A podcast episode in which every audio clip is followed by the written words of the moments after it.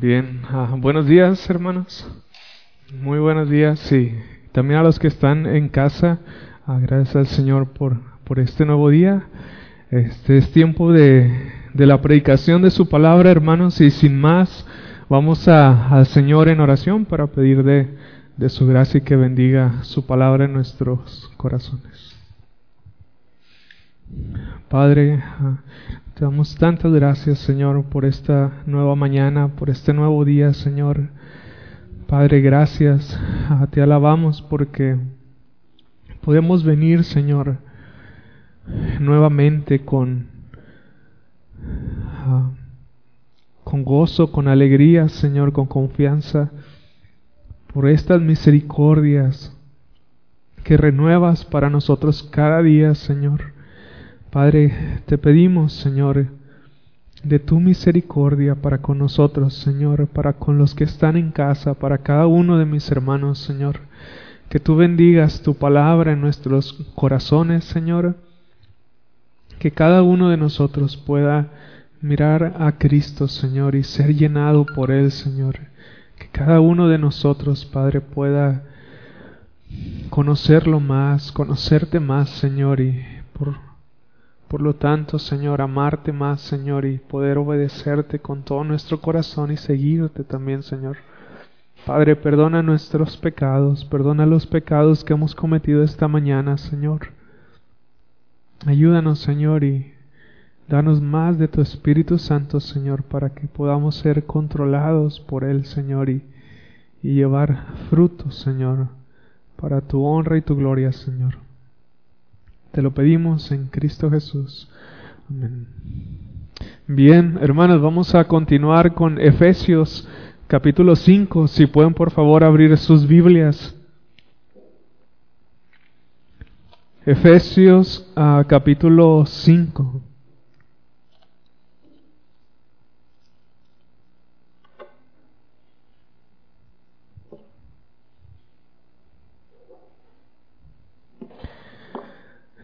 Vamos a leer desde el versículo número 21 hasta el versículo número 33 nuevamente. Dice así, someteos unos a otros en el temor de Dios. Las casadas estén sujetas a sus propios maridos como al Señor, porque el marido es cabeza de la mujer, así como Cristo es cabeza de la iglesia, la cual es su cuerpo y Él es su Salvador. Así que como la iglesia está sujeta a Cristo, así también las casadas lo estén a sus maridos en todo. Maridos, amad a vuestras mujeres, así como Cristo amó a la iglesia y se entregó a sí mismo por ella, para santificarla, habiéndola purificado en el lavamiento del agua por la palabra, a fin de presentársela a sí mismo como una iglesia gloriosa, que no tuviese mancha ni arruga ni cosas semejantes, sino que fuese santa y sin mancha. Así también los maridos deben amar a sus mujeres como a sus mismos cuerpos. El que ama a su mujer a sí mismo se ama, porque nadie jamás aborreció, sí, aborreció su propia carne, sino que la sustenta y la cuida, así como también Cristo a la iglesia porque somos miembros de su cuerpo, de su carne y de sus huesos. Por esto dejará el hombre a su padre y a su madre y se unirá a su mujer y los dos serán una sola carne. Grande es este misterio, mas yo digo esto respecto de Cristo y de la iglesia. Por lo demás, cada uno de vosotros ame también a su mujer como a sí mismo y la mujer respete a su marido. Bien,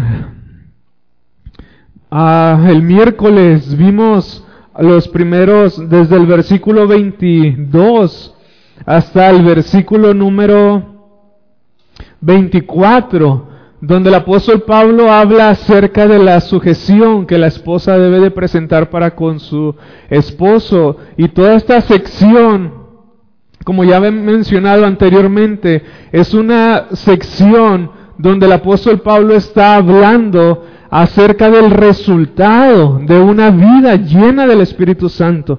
Porque dice en el versículo 18, no os embraguéis con vino en el cual hay disolución, antes bien sed llenos del Espíritu Santo, hablando entre vosotros con salmos, con himnos y cánticos espirituales, cantando y alabando al Señor en vuestros corazones, dando siempre gracias por todo al Dios y Padre en el nombre de nuestro Señor Jesucristo, someteos unos a otros en el temor de Dios. Y después comienza a hablar acerca de las autoridades, como ya hemos hablado, que Dios pone a diferentes personas para que estas personas puedan estar sujetas y cumplir de esa manera la voluntad de Dios para sus vidas, glorificándole al Señor en todo. Y también aquí el apóstol Pablo habla, como también ya habíamos mencionado la semana pasada, de diferentes autoridades que son puestas para diferentes personas. Y él comienza hablando de la autoridad que los esposos o los maridos tienen para con sus mujeres en una relación matrimonial y después habla acerca de los padres para con sus hijos y de los amos para con sus siervos. Entonces, esta mañana consideraremos a la autoridad y responsabilidad que el esposo tiene para con sus esposas, así como Dios los ha puesto para que cumplan su ministerio, para que cumplan este, este rol en sus vidas. En el versículo número 15, perdón, 25, dice, maridos, amad a vuestras mujeres, así como Cristo amó a la iglesia y se entregó a sí mismo por ella, para santificarla, habiéndola purificado por el lavamiento del agua por la palabra, a fin de presentarla a sí mismo una iglesia gloriosa, que no tuviese mancha ni arruga ni cosa semejante, sino que fuese santa y sin mancha. ¿Y cómo deben los maridos? Quizás sería la primera pregunta. ¿Cómo es que deben los maridos amar a sus mujeres? En el versículo número 25 leemos que el Señor les manda a sus maridos amar a sus esposas, así como Cristo amó a la iglesia. Y en el versículo número 28 leemos que Dios manda a los maridos amar a sus mujeres como a sus mismos cuerpos. No solamente se les da una autoridad, sino que también se les da una responsabilidad a los maridos y también se les da una manera en la que ellos deben de ejercer la autoridad en la que Dios les ha puesto en el matrimonio. ¿Cómo deben, por lo tanto, amar los maridos a sus mujeres? Primeramente, como Cristo ha amado a su iglesia. Pero antes de eso tenemos que decir que el matrimonio, en primer lugar, ha sido instituido por el Señor. En Génesis, desde el comienzo, en la creación, el Señor dijo en el capítulo número 2, versículo 20 al versículo 25, que puso a Adán nombre a toda bestia y ave de los cielos y a todo ganado del campo, mas para Adán no se halló ayuda idónea para él. Entonces Jehová hizo caer en sueño profundo sobre Adán, y mientras éste dormía, tomó una de sus costillas y cerró la carne en su lugar. Y de la costilla que Jehová Dios tomó del hombre, hizo una mujer y la trajo al hombre. Dijo entonces Adán, esta, esto es ahora hueso de mis huesos y carne de mi carne, esta será llamada varona, porque del varón fue tomada. Por tanto, dejará el hombre a su padre y a su madre, y se unirá a su mujer, y serán una sola carne. Y estaban ambos desnudos, Adán y su mujer, y no se avergonzaban.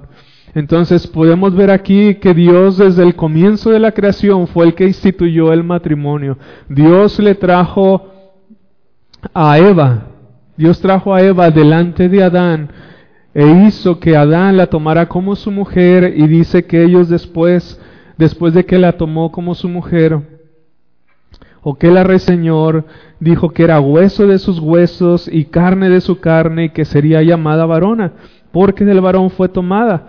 Y después dice que dejará el hombre a su padre y a su madre y se unirá a una sola mujer y serán una sola carne. Entonces vemos cómo desde el comienzo es Dios el que instituye el matrimonio. Y en segundo lugar, por lo que está escrito, podemos decir que el matrimonio que Dios ha instituido consiste en la unión de dos personas, un hombre y una mujer. Podemos leerlo también ahí en Génesis o en Efesios, que habla acerca de los maridos amando a sus mujeres y habla acerca de mujeres sujetas a sus maridos, hombres. Entonces podemos también decir eso, que, que el matrimonio bíblico, el matrimonio conforme a la voluntad de Dios es solamente una unión entre un hombre y una mujer y algo que esté fuera de, ese lugar o de ese parámetro estándar que, que Dios ha instituido desde el comienzo es una perversión y distorsión del matrimonio que es conforme a la voluntad del Señor. Y en este matrimonio, aunque ambos, tanto la esposa como el marido, son iguales en dignidad, son diferentes por diseño, al igual que en sus roles dentro del matrimonio. A la esposa Dios le manda que se sujete a su marido como su cabeza y su autoridad, pero al marido Dios le manda que ame a su esposa como Cristo ama a su iglesia y como a su mismo cuerpo también. Entonces podemos ver que es un alto llamado que el hombre tiene para con su esposa, pero ¿en qué consiste el amor? Porque le manda a, sus, a los esposos que las amen. ¿En qué consiste el amor? Según en 1 Corintios capítulo 13, el amor es muchísimo más que una emoción y es muchísimo más que un sentimiento solamente. Las emociones tienen su lugar en una relación, pero ahí leemos que el amor es una decisión que conlleva a una acción. En 1 Corintios capítulo 13, versículo 4 al versículo 8 leemos que el amor es, es decir, el amor obra, el amor actúa. Dice, el amor es sufrido, es benigno, el amor no tiene envidia, el amor no es jactancioso, no se envanece, no hace nada indebido, no busca lo suyo, no se irrita, no guarda rencor, no se goza de la injusticia, más se goza de la verdad, todo lo sufre, todo lo cree, todo lo espera, todo lo soporta, el amor nunca deja de ser. Podemos ver con claridad que, que es más que una emoción, es más que un sentimiento, es una voluntad de parte del que ama hacia otra persona. El amor es, dice ahí el apóstol Pablo, y las emociones son buenas, buenas y tienen su lugar, pero no son las que finalmente determinan el amor que un esposo debe de dar para su esposa. Porque ¿qué va a pasar el día en que nos sienta? El día en que sus emociones no estén hasta el tope, por eso va a dejar de amar a su esposa, por eso va a dejar de, de ser leal a su esposa, por eso va a dejar de amarla como Cristo amó a su iglesia. La respuesta es no, porque aquí leemos que el amor es una decisión que conlleva una acción, más que una emoción o más que un sentimiento. Entonces, el amor del esposo no está determinado finalmente por lo que siente, sino por un amor que es conforme a la voluntad del Señor, que obra, que obra. Ahí leemos que el amor es una virtud que se manifiesta en actos de bondad y piedad hacia la otra persona. Y también en Gálatas capítulo 5, versículo 22, leemos que el amor es un fruto del Espíritu. Gálatas capítulo 5, versículo 22. De hecho, el fruto del Espíritu comienza diciendo que es amor, gozo, paz, benignidad, bondad, fe, mansedumbre, templanza y se extiende a más frutos del Espíritu. Entonces, de en qué consiste el amor podemos decir de nuevo que consiste en una decisión que conlleva a una acción. Según 1 Corintios capítulo 13, versículo 4 al versículo 8. Y como siempre, hermanos, no hay mejor ejemplo y demostración de amor que nuestro Señor Jesucristo. Cristo, hablando aún de lo mismo, Cristo no se quedó en el cielo con emociones y sentimientos en su corazón para con su iglesia, sino que Él descendió del cielo y se hizo hombre para dar su vida a nuestro favor. Y en eso podemos ver el amor de Dios.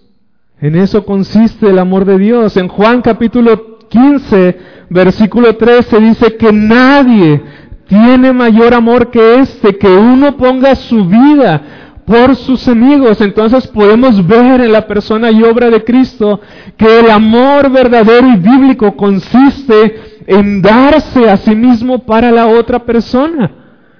Cristo entregó su vida por nosotros.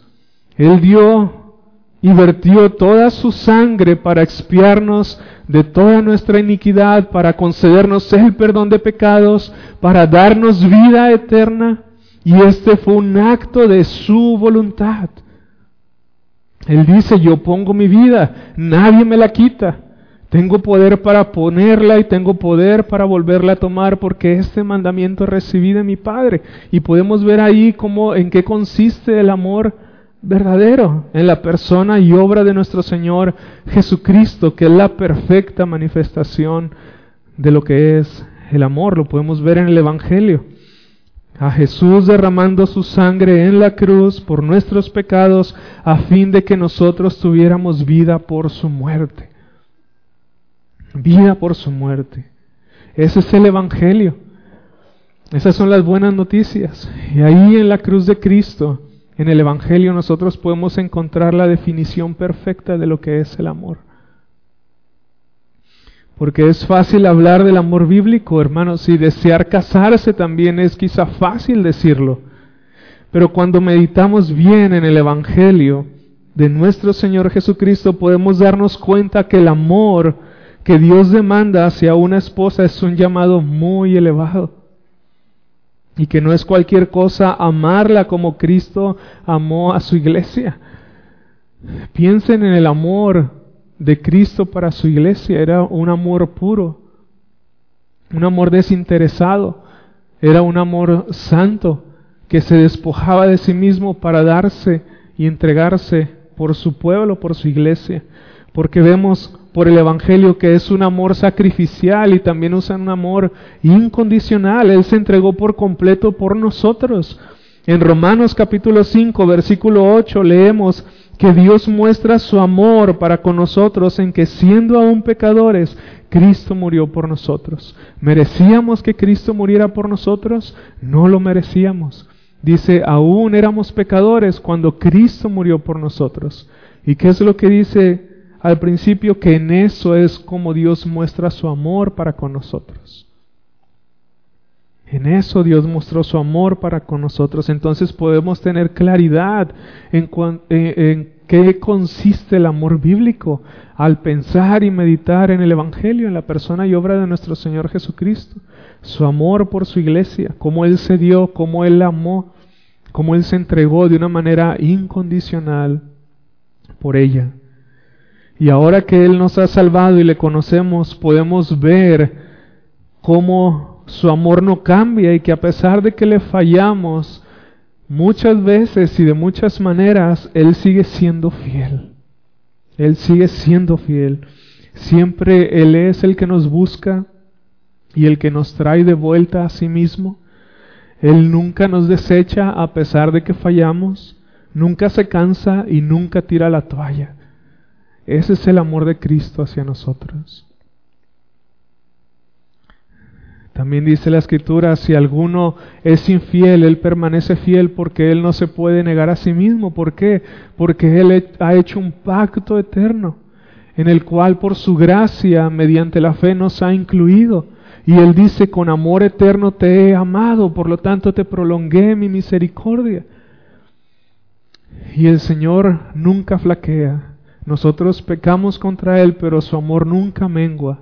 Quizá nosotros podemos dejar de experimentarlo en nuestro corazón por nuestro pecado, pero no porque Él se haya alejado de nosotros o porque haya apartado su amor de nosotros, porque Él permanece fiel, Él permanece firme y amante hacia su iglesia, hacia su pueblo, para quien Él dio su vida con amor y por amor a nosotros. En Romanos capítulo 8, versículo 35 al 39, dice, ¿quién nos separará del amor de Cristo? Tribulación o angustia, o persecución, o hambre, o desnudez, o peligro, o espada. Como está escrito, por causa de ti somos muertos todo el tiempo, somos contados como ovejas de matadero. Antes en todas estas cosas somos más que vencedores por medio de aquel que nos amó. Por lo cual, dice Pablo, estoy seguro que ni la muerte, ni la vida, ni ángeles, ni principados, ni potestades, ni lo presente, ni lo porvenir, ni lo alto, ni lo profundo. Y dice Pablo, y si se me está pasando alguna cosa, ninguna otra cosa creada nos podrá separar del amor de Dios que es en Cristo Jesús, Señor nuestro.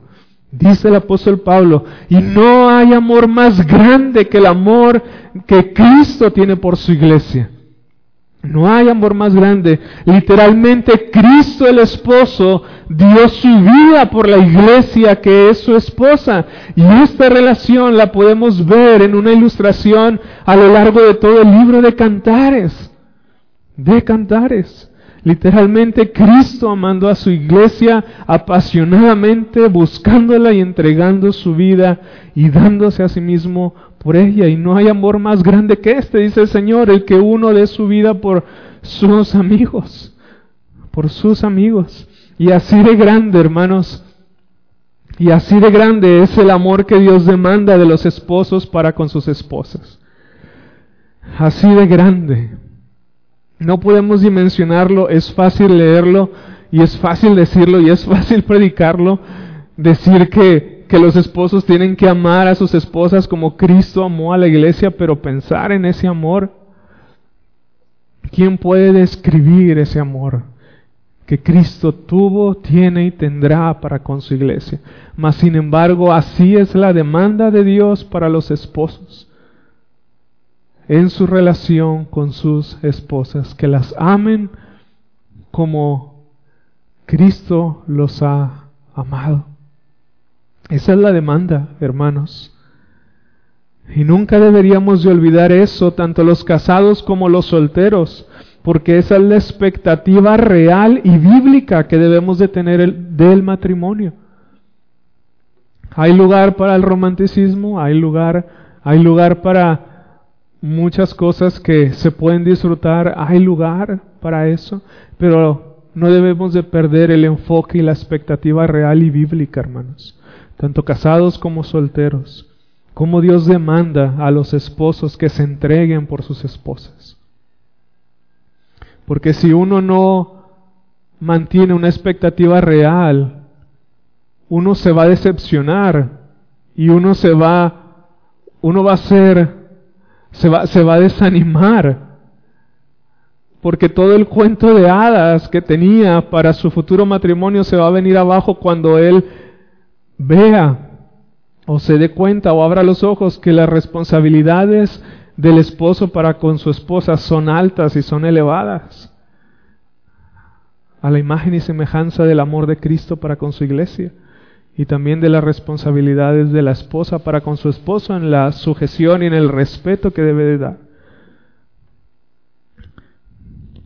Matthew Henry dice, el deber de las esposas es la sumisión en el Señor a sus maridos, lo cual comprende honrarlos y obedecerles por un principio de amor a ellos. El deber de los esposos es amar a sus esposas el amor de Cristo a la iglesia es el ejemplo, porque es sincero, puro y constante a pesar de las fallas de ella.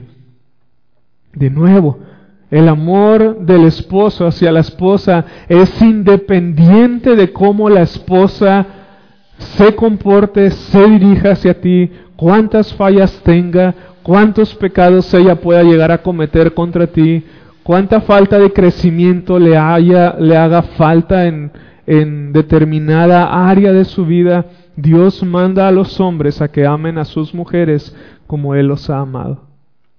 Independientemente, así como la semana pasada, que la sujeción y el respeto a los esposos es independientemente a la habilidad, a la espiritualidad del esposo,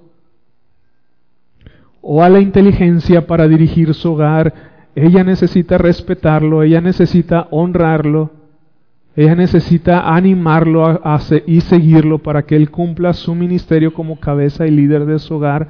Así el amor del esposo hacia su esposa es independiente.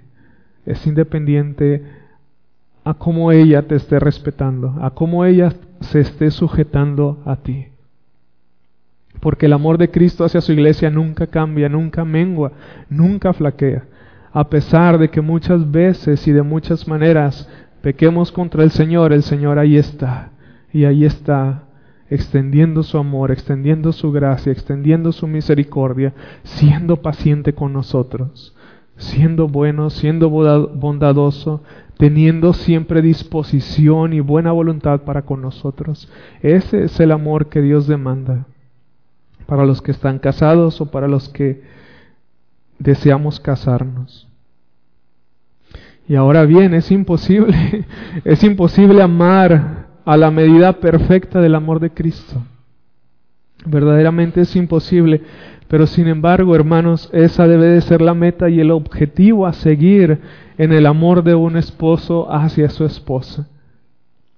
Amar como Cristo ha amado a su iglesia y extenderse en esa verdad, extenderse, seguir avanzando y tener ese profundo deseo en el corazón de querer amarla, así como el Señor ha amado a su pueblo, ha amado a su iglesia, y que cuando falle, porque fallarán, sin duda, pueda arrepentirse y pueda extenderse y pueda crecer y pueda madurar a fin de amarla de una mejor manera.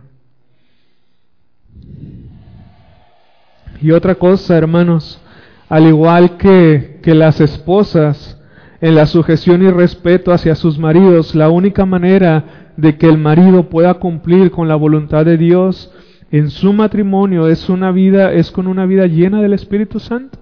No se nos olvide la conexión que hay entre el versículo 18 y 20, al 20, entre lo que después está hablando el apóstol Pablo. Él habla acerca de la llenura del Espíritu, luego habla acerca de las autoridades y los roles que cada uno tiene que fungir en esas determinadas circunstancias en las que están, como un resultado de una vida llena del Espíritu Santo. Y así los esposos nunca podrán cumplir eso a menos de que tengan una vida llena del Espíritu Santo, controlada, dominada por el Espíritu Santo. Es la única manera en que se podrá vivir el, el amor, porque pues es un fruto del Espíritu. Es imposible poder amar a alguien fuera de la voluntad de Dios o sin el Espíritu de Dios, al menos de una manera como el Señor lo manda.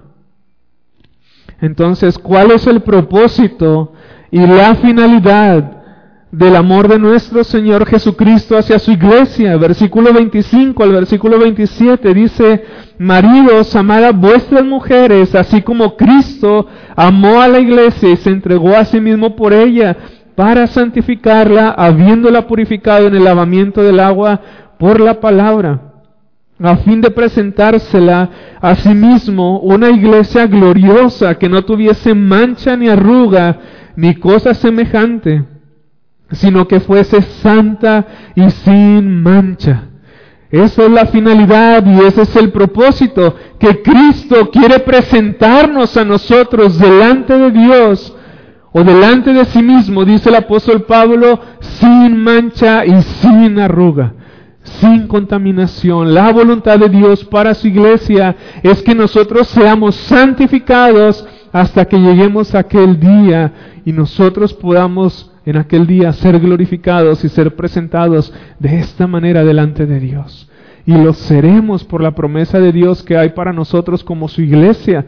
Pero ahorita todavía no lo hemos experimentado, todavía no estamos ah, del todo sin pecado hasta la glorificación, pero sin embargo ya estamos siendo santificados y el proceso y la voluntad de Dios en nuestras vidas ya está siendo llevado a cabo.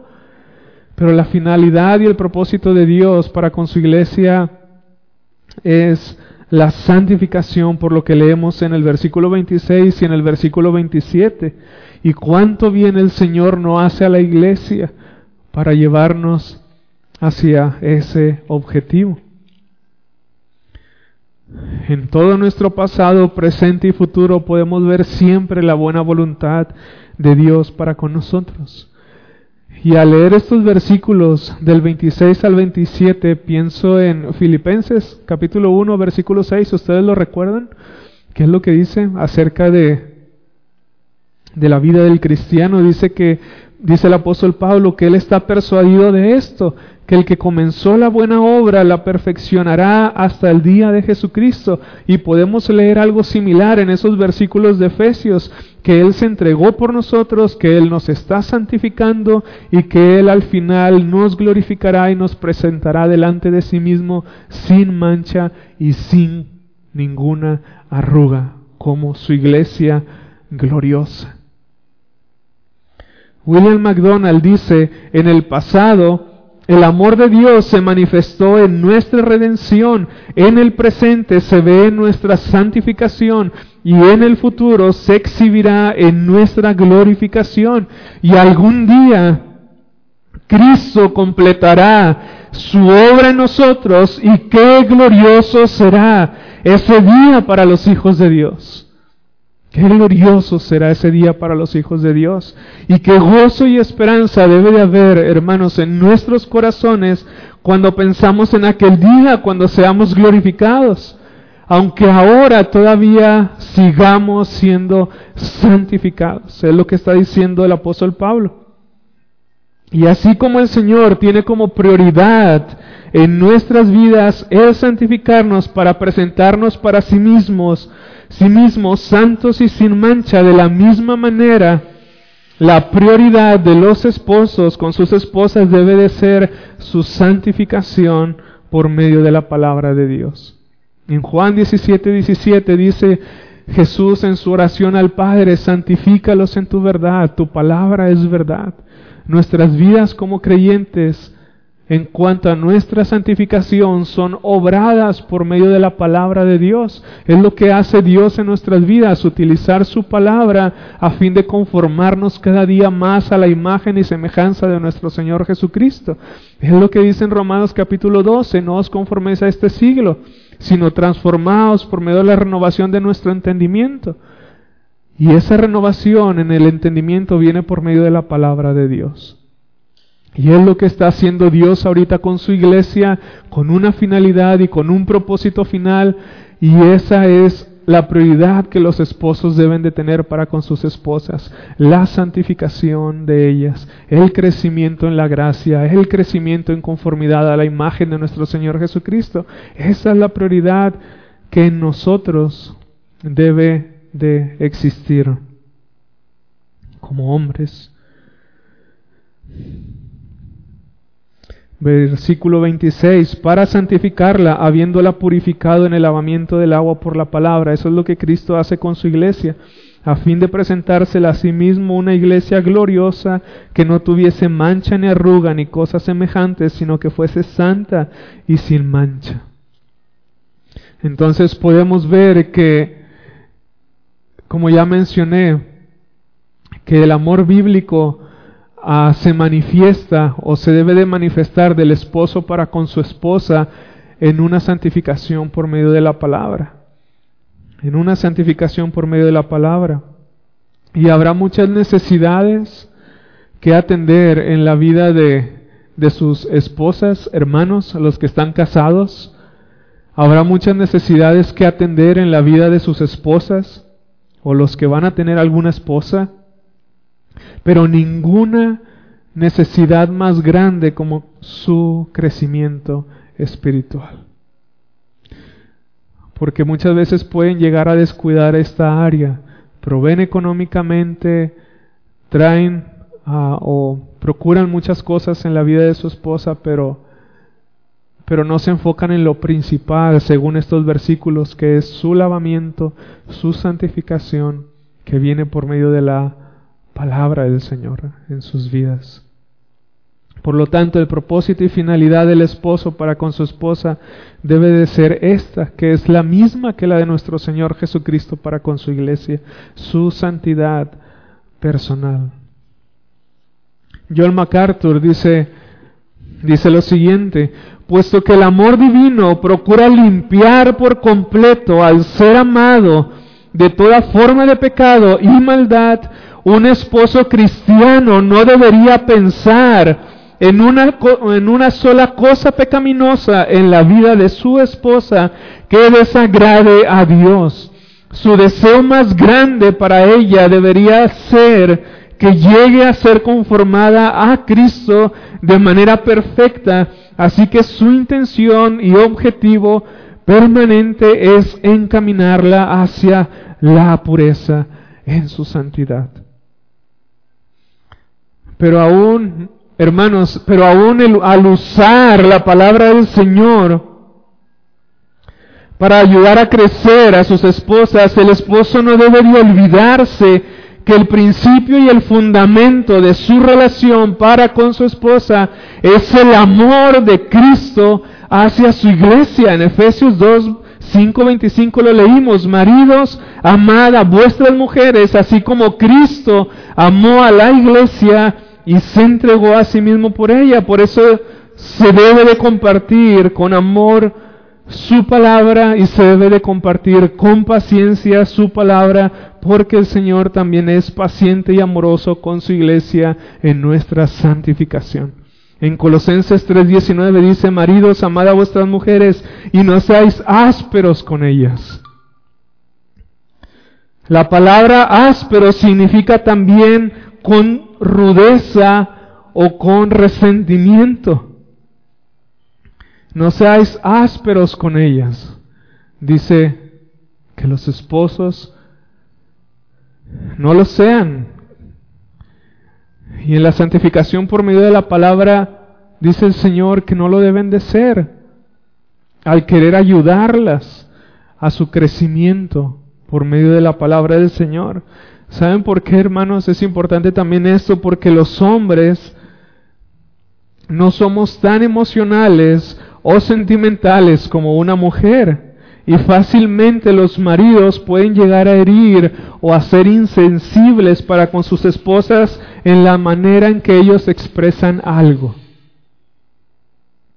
Y, podemos los hombres ser muy duros.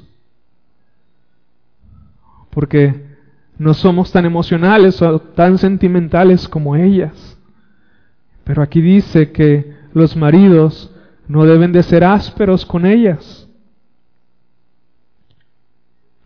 Y esto es, hermanos, a casados, sin importar que ustedes tengan razón en lo que ustedes quieren expresar. Eso no justifica la rudeza con la que le han de hablar a sus esposas o con la que les han de compartir e instruir por medio de la palabra.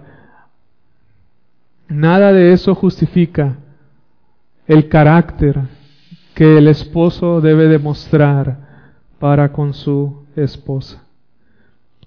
Porque el apóstol Pedro dice que en todo el esposo debe de tener sabiduría, debe de tener amor y debe de tener gentileza. Primera de Pedro capítulo 3 versículo 7. Vosotros maridos igualmente vivid con ellas sabiamente, dando honor a la mujer como vaso más frágil y como acuerederas de la gracia de la vida, para que vuestras oraciones no tengan estorbo. Ya lo habíamos leído la semana pasada, el miércoles, perdón. Y ahí el apóstol Pedro lo que está diciendo es que sean sabios, que tengan gentileza y que tengan amabilidad, que sean amorosos en su trato, cuando dice que den honor a la mujer como un vaso más frágil, como coherederas de la gracia de Dios. Entonces, es como una vez leía que no a bibliazos se endereza a la persona. Entonces, si se ha de compartir la palabra, hay que mirar bien e, ese aspecto, hermanos, porque como varones podemos ser este muy faltos de comprensión. Como ya mencioné, insensibles y por lo tanto podemos llegar a ofender fácilmente y no nos damos cuenta, no nos damos cuenta. Pero ahí dice que con sabiduría, con amor y con gentileza. Se debe de dirigir el esposo hacia su esposa. Y otra cosa que ahí dice el apóstol Pedro es que en la manera en que el esposo trate a su esposa, si la trata mal o si peca contra ella, eso afectará directamente su relación con Dios. Y ninguno de ustedes, hermanos, que está casado, va a querer que algún pecado de ustedes estorbe en su comunión con Dios y por lo tanto en las respuestas de Dios a sus oraciones. Porque dice, para que vuestras oraciones no tengan estorbo por el pecado que ustedes pueden llegar a cometer para con sus esposas o en el pecado que nosotros podemos llegar a cometer con nuestras esposas si el Señor nos concede una, porque aquí hay muchos hermanos que están solteros. Pero es algo bueno para tenerlo en mente y que si existe pecado, o que si uno peca, hermanos, que, que haya la suficiente humildad como para ir delante de tu esposa y pedirle perdón.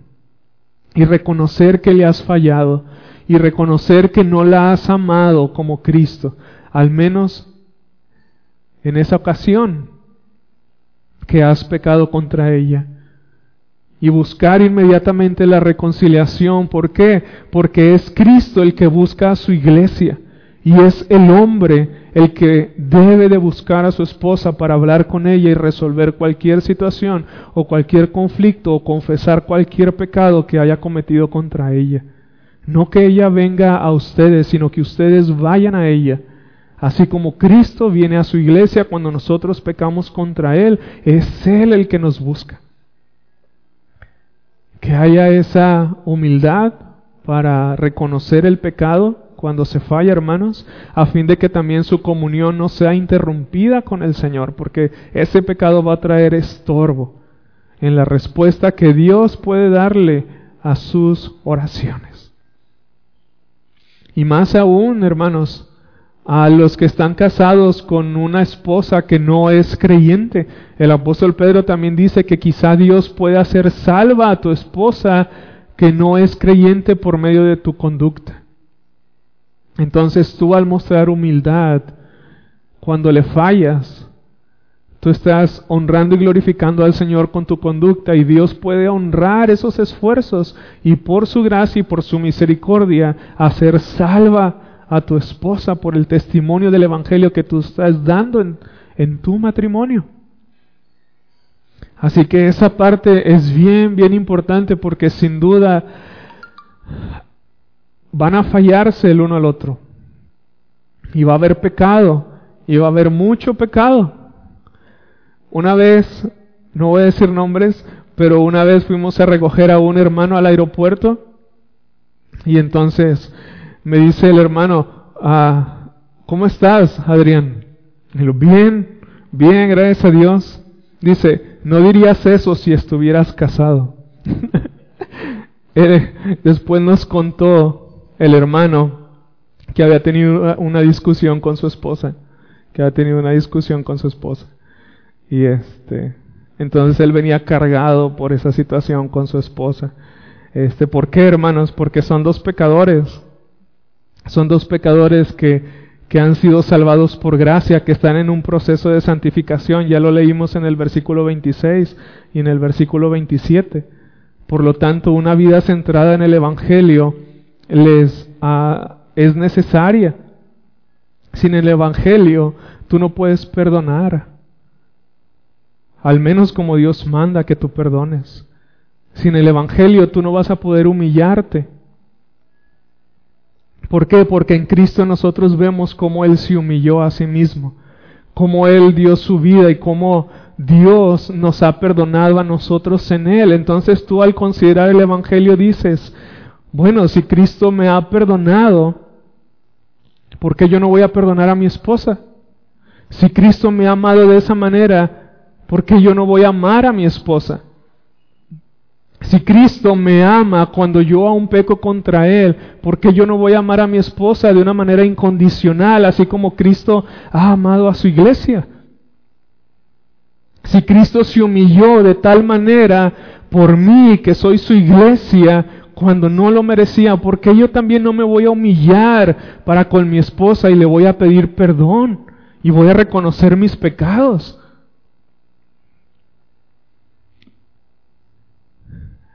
Entonces, por medio del Evangelio, encuentras toda la gracia, todos los recursos y todo el poder que se necesita para vivir una vida verdaderamente cristiana. Por el Evangelio. La esposa sujeta a su marido y el esposo amando a su mujer y ambos conviviendo con una vida enfocada en nuestro Señor Jesucristo. En este caso los esposos amándolas a la manera o a la semejanza de nuestro Señor Jesucristo. Es bien importante, es bien importante eso, hermanos, porque nadie puede amar verdaderamente a menos de que ponga sus ojos en Cristo. Si pones tus ojos en la persona, en cualquier momento vas a dejar de amarla. ¿Por qué? Porque Cristo es la fuente del amor verdadero. Cristo es el principio y el fundamento de, del amor y de una relación entre una mujer y un hombre. Y es por eso que, puesto los ojos en Jesús, el amor permanece, perdura. ¿Por qué? Porque se saben amar, porque tienen sus ojos en Cristo, porque saben perdonarse, porque saben afrontar, enfrentar sus dificultades. Como aquí dice Pedro, los hombres con gentileza, con amabilidad. Pero también las mujeres, como vimos el miércoles, con respeto, con respeto y con sujeción a sus esposos. Entonces, el Evangelio es la solución, hermanos. Así que no solo Dios ha dado autoridad al hombre en su familia, y lo ha hecho cabeza de su esposa, sino que con ello le ha dado un manual con muchas responsabilidades para que cumpla su ministerio. Es fácil decir, quiero casarme, pero cuando decimos eso, ¿cuántos pensamientos respecto a la relación entre Cristo y su iglesia vienen a nuestra mente y vienen a nuestro corazón? ¿Qué es lo primero que viene a tu mente y a tu corazón? ¿Una ilusión, un sentimiento, una emoción o una responsabilidad gozosa de cumplir la voluntad de Dios para ese estado en el que al que tú quieres llegar? ¿Qué es lo primero que viene a tu mente? Hay lugar para ambas, pero esta es la más importante. Esta es la más importante.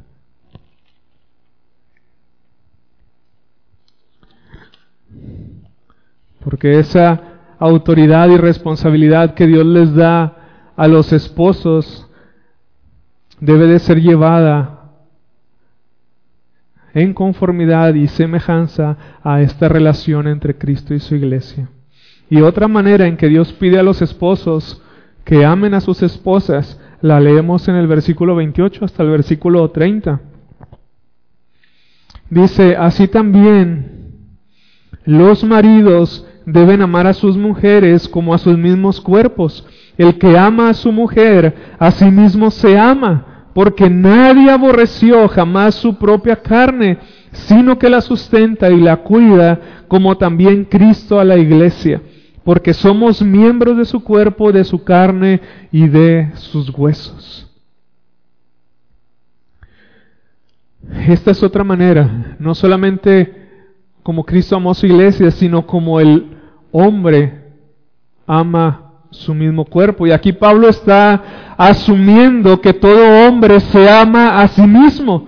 En el versículo 28 leemos, así también los maridos deben amar a sus mujeres como a sus mismos cuerpos. Él asume que ustedes como esposos se aman a ustedes mismos. Él está asumiendo que tú estás haciendo eso, que tú te estás amando a ti mismo, porque en el versículo 29 lo vuelve a decir, porque nadie aborreció jamás a su propia carne. Nadie. Nadie, hermanos, aborreció su propia carne. Escuchaba del pastor Sugel, aún los que se suicidan, decía él, aman sus propios cuerpos y sus propias vidas porque cuando se aman están pensando en acabar con su sufrimiento para su propio bien, por lo tanto se están amando demasiado. Nadie aborreció jamás su propia carne. Y al final del versículo 28, Pablo enseña que cuando un esposo ama a su esposa, atraerá también bendición para sí mismo. En el versículo 28 dice, el que ama a su mujer, a sí mismo se ama. Cuando tú amas a tu esposa y bendices a tu esposa por la manera en que tú la amas, tú mismo eres bendecido con la bendición que ella recibe de parte de ti. Porque la estás amando, estás llenándola del amor de Cristo a través de actos de bondad y de piedad hacia ella, según 1 Corintios 13. Y esto es así que tu amor hacia tu esposa trae beneficio a ti porque ella es uno contigo y son parte de un mismo cuerpo. Así como la iglesia es el cuerpo de Cristo y Él es su cabeza. Cuando Dios hace bien a su iglesia y siempre hace bien a su iglesia, Dios es glorificado, Dios es santificado, porque nosotros respondemos con el amor que Cristo derrama en nuestros corazones. ¿Qué es lo que dice el apóstol Juan? Nosotros le amamos a Él porque Él nos amó primero. Dios deposita su amor en nuestros corazones, entonces Dios recibe también nuestro amor, porque Él nos amó primero. Y así el esposo recibe la bendición y el amor también de su esposa cuando él la ama. Cuando él la ama. ¿Por qué? Porque es su cuerpo, porque es uno con ella y por lo tanto él también es bendecido con lo que él le da a ella. Porque ya no son dos, sino que son uno solo, así como Cristo y su iglesia. Es lo que está diciendo el apóstol Pablo. En el versículo 28 al 30. Así también los maridos deben amar a sus mujeres como a sus mismos cuerpos. El que ama a su mujer, a sí mismo se ama, porque nadie aborreció jamás a su propia carne, sino que la sustenta y la cuida, como también Cristo a la iglesia, porque somos miembros de su cuerpo, de su carne y de sus huesos. Y ahí dice que Cristo nos sustenta, que Cristo nos cuida. ¿Y de qué manera lo hace, hermanos? Podemos decir detalladamente muchísimas cosas respecto al cuidado y al sostén de Cristo hacia nosotros. Pero quizá podemos resumirlo en que Cristo nos da todo lo que necesitamos, absolutamente todo lo que necesitamos. No todo lo que queremos, siempre, pero sí todo lo que necesitamos. Y cuando nos da lo que nosotros queremos es porque lo necesitamos. Entonces, en resumen, Cristo cuando nos sustenta y nos ama y nos cuida, provee todo lo necesario para que nosotros vivamos de esa manera. Y de la misma manera, el esposo para con su esposa debe interesarse en todo lo que le agrade y que sea para su bendición y felicidad. Y felicidad, siempre, siempre todo lo que necesite, todo lo que le agrade, todo lo que le haga feliz, todo lo que la edifique, todo lo que sea de bendición para ella. Y noten eso siempre que sea de bendición para ella, como lo que Dios le da a su iglesia. Porque fuera de eso, pues ya no sería amor. Fuera de la voluntad de Dios ya no sería amor. Entonces, eso es lo que también Dios demanda de los esposos, que las sustenten y que las cuiden, así como Cristo lo hace para con su iglesia. Y qué bendición es el considerar el matrimonio como una relación entre Cristo y su pueblo. Qué bendición es eso. William MacDonald dice lo siguiente, cuán asombrosa es la gracia de Dios. No solo nos salva del pecado y del infierno, sino que nos incorpora a Cristo como miembros de su cuerpo esto habla elocuentemente de su amor para con nosotros. Él nos abriga como a su propio cuerpo. ¡Qué cuidado! Él nos alimenta, santifica e instruye. ¡Qué seguridad! Qué seguridad. Cuán asombrosa es la gracia de Dios, dice William MacDonald. Y es verdad, hermanos, porque una vez estando nosotros en el pecado, Él nos libra del pecado. Estando condenados al infierno, Él nos promete llevarnos al paraíso. Estando separados de Él, Él nos une a sí mismo como parte de su cuerpo. Y ahora venimos a ser uno con Él por medio de la fe, por su gracia que nos ha sido dada, por su amor y nos abriga y nos cuida y nos sustenta como a Él mismo, porque Él sabe que somos uno con Él. Eso es lo que también Jesús oró en Juan 17, para que sean uno contigo, así como tú y yo, Padre, somos uno. Entonces podemos ver el cuidado de, de Cristo y el amor de Cristo para con su iglesia. Y eso es algo que debe de ser real y evidente en la relación de un esposo para con su esposa. Ese cuidado, ese amor, ese sostén. Porque eso es lo que Dios desea. Porque ya no son dos, sino que nada más son, son uno solo. ¿Y de qué manera es este cuidado? ¿De qué manera es este sostén en todas las áreas de su vida? Tanto emocionalmente, espiritualmente, físicamente, económicamente, en todo. Porque Dios es nuestro proveedor. Así el esposo es el proveedor y sustentador de su esposa en todos los sentidos. Él está por ella, y ella está por él también. Es una relación mutua. Como leímos el miércoles, mi amado es mío y yo soy suya. Eso es lo que debe de regir. Porque son uno, porque ambos entienden que aunque son los mismos en dignidad, lo mismo en dignidad, ambos tienen un, un rol diferente en esta relación. Y el rol de los esposos, amar, imagínense, Ustedes que están casados y los que deseamos casarnos, es a definir este amor de Cristo es, es imposible. Podemos verlo en, en la cruz. Pero eso debe estar en nuestro corazón, hermanos. Antes que, que cualquier otra cosa, eso debe estar como una prioridad en nuestro corazón. Dice, porque somos miembros de su cuerpo, de su carne y de sus huesos. Y después continúa diciendo, por esto dejará el hombre a su padre y a su madre y se unirá a su mujer y los dos serán una sola carne. Grande es este misterio, mas yo digo esto respecto de Cristo y de la iglesia. Por lo demás, cada uno de vosotros ame también a su mujer como a sí mismo y la mujer respete a su marido. El misterio del que está hablando el apóstol Pablo es el del matrimonio como una figura o tipo de la relación que hay entre Cristo y su iglesia. Y ya lo he mencionado muchísimas veces, perdón por la redundancia, pero aquí podemos verlo en estos siguientes versículos cuando Pablo habla acerca de este misterio. Un misterio que no había sido dado a conocer, al menos como hasta ahora.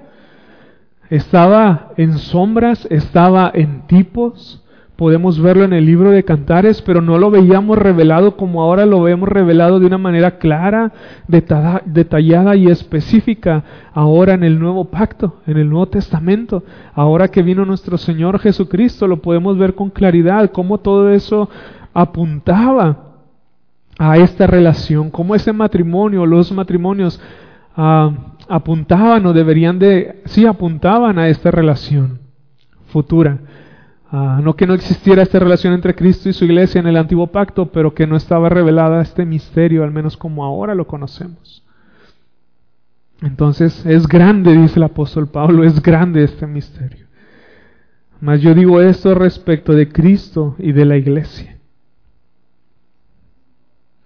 Y en el versículo 31 dice que por eso dejará el hombre a su padre y a su madre y se unirán a una sola mujer y los dos serán una sola carne. Ahora son una nueva familia, son ya independientes a la familia en la que antes ellos estaban integrados. Vienen a ser uno solo con nuevas responsabilidades, con un nuevo rol, con una nueva un nuevo llamado de parte del Señor para cumplir conforme a lo que Dios ha trazado para cada uno de ellos. Pero aquí dice que dejará hombre el hombre a su padre y a su madre. Y eso también es importante. Porque cuántos matrimonios siguen ah, dependientes de sus padres. Quizás se pueda decir mucho respecto a eso, pero la idea es que, que vienen a ser uno solo. Una vez que se unen en el matrimonio, esa es la idea del apóstol Pablo. Ya no son dos, sino son uno solo. Y este es un misterio en cuanto a Cristo y su iglesia. Y al final de estos versículos, Pablo da como un breve resumen de todo lo que habló anteriormente en cuanto a la relación y roles entre un esposo y su esposa en el matrimonio. Versículo 33. Por lo demás, cada uno de vosotros ame también a su mujer como a sí mismo, y la mujer respete a su marido. Este versículo es un resumen de todos los versículos de arriba, desde el versículo 22 hasta el versículo 32. Es un resumen. Por lo demás, cada uno de vosotros, esposos o maridos, ame también a su mujer como a sí mismo, y la mujer respete a su marido. Entonces, Hermanos, esta es la, responsabilidad de, ustedes, amar a sus esposas como Cristo, como a sus propios cuerpos. Ah, y que la esposa respete a su marido, que esté sujeto a él. Dios ha puesto a muchas autoridades, como en este caso al esposo para con su esposa, pero también existen estas responsabilidades y una manera en la cual Dios ha mandado para que se ejerza y esa es a la manera de nuestro Señor Jesucristo. Y de nuevo, hermanos, ah, ese deber debe de estar en nuestro corazón, tanto para hombres casados, hombres solteros, mujeres casadas, mujeres solteras. Esto debe de estar en nuestro corazón como una expectativa bíblica de lo que es el matrimonio para los que ya están, a fin de que lo estén viviendo para la gloria y honra del Señor, y para los que no estemos, para que deseemos y busquemos vivirlo también para la honra y gloria del Señor, si así el Señor le place concedernos una esposa o un esposo. Pero es importante que desde ahora exista ese principio en nuestro corazón y esa vida que refleja amor hacia los demás, porque aquí está hablando de la autoridad y la responsabilidad de un esposo. Y quizá ahorita muchos solteros ah, no tenemos esta responsabilidad porque no estamos casados, pero sí estamos bajo la autoridad, como se menciona más adelante, de nuestros padres. Y como mencionaba de nuevo el miércoles, porque esto es una continuidad de la predicación anterior, como hermanos, como varones, las, las, autoridades que están puestas ahora sobre nosotros como nuestros padres, ¿los amamos? ¿Los amamos verdaderamente? Porque si no amas a la, si no amas de esta manera, ¿cómo es que, que vamos a querer amar en una circunstancia con una mayor responsabilidad como en el matrimonio? o si estás tú puesto bajo autoridad, haces, uh, hacemos lo, lo mismo. Y para las hermanas que también están solteras y que desean casarse, ¿son respetuosas ustedes? ¿Están sujetas a las autoridades, como en este caso también sus padres? Cuando hablan, cuando se expresan, porque todo eso, hermanos, será trasladado al matrimonio. Todo esto definitivamente será trasladado al matrimonio, tanto de varones como de mujeres, de lo que estemos o no estemos viviendo en el día de hoy en cuanto a nuestro amor como varones y en cuanto al respeto como mujeres. Entonces, hermanos, ah, verdaderamente para ustedes, hermanos que están casados, que Dios les dé verdaderamente mucha gracia. Que Dios les dé verdaderamente mucha gracia y una vida llena del Espíritu Santo para que puedan cumplir con su ministerio. Es la única manera en que lo puedan cumplir. Y que bueno, que, que Dios sea glorificado en ustedes y que, que puedan de esa manera ah, amar a sus esposas como Cristo nos ha amado a nosotros, su iglesia. Vamos a orar, hermanos.